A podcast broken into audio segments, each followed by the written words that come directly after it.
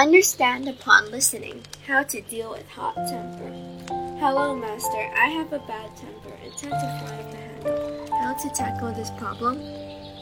Where there is Buddha Dharma, there is a way.